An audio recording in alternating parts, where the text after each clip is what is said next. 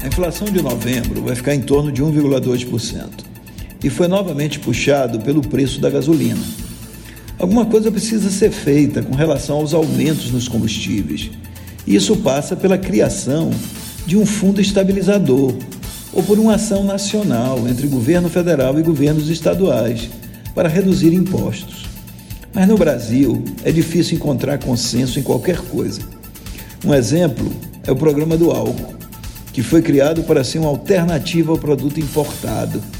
Foi um sucesso e o país encontrou um substituto para a gasolina.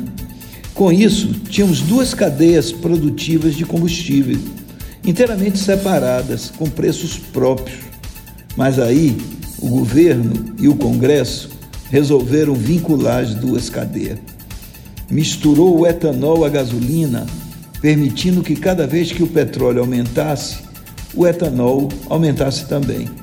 E isso foi feito por pressão dos usineiros, que deixavam de vender o álcool quando o preço do petróleo caía. Agora, com o álcool vinculado à gasolina, não há mais substitutos e o consumidor sabe que gasolina e álcool aumentam juntos.